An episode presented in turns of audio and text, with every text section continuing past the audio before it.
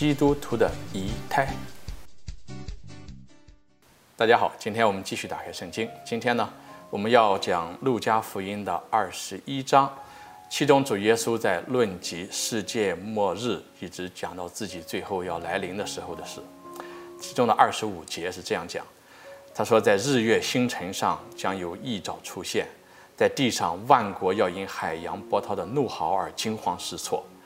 众人要因恐惧等待即将临于天下的事而昏厥。因为诸天的万象将要动摇。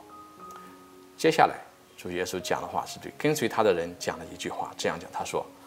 这些事开始发生时，你们应当挺起身来，抬起你们的头，因为你们的救援近了。啊，当这个末日要来到的时候，我们基督徒应当怎么做呢？主耶稣要求的很简单，你们要挺起身，抬起你们的头。那我们讲到说，我们每一个人带着天主的肖像，特别是一个基督徒，我们知道自己带有天主的肖像那一份尊贵，所以呢，挺起身、抬起头，是我们每一个天主的儿女所应有的那一份姿态啊，这一份仪态。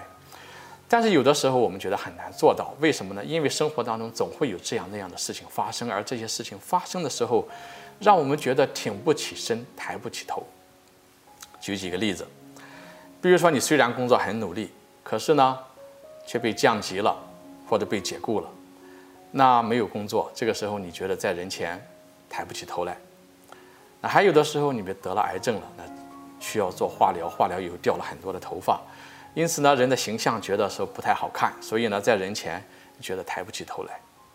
那还再比如说你考试，考试的时候没有通过，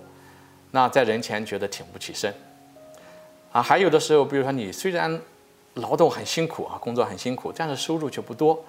所以在比较富有的同学、朋友、亲人面前，觉得自己腰板挺不直。真正让我们挺不起身、抬不起头的，只有一件事情，只有一件事情，是什么事情呢？是我们选择不按照天主的方式去生活，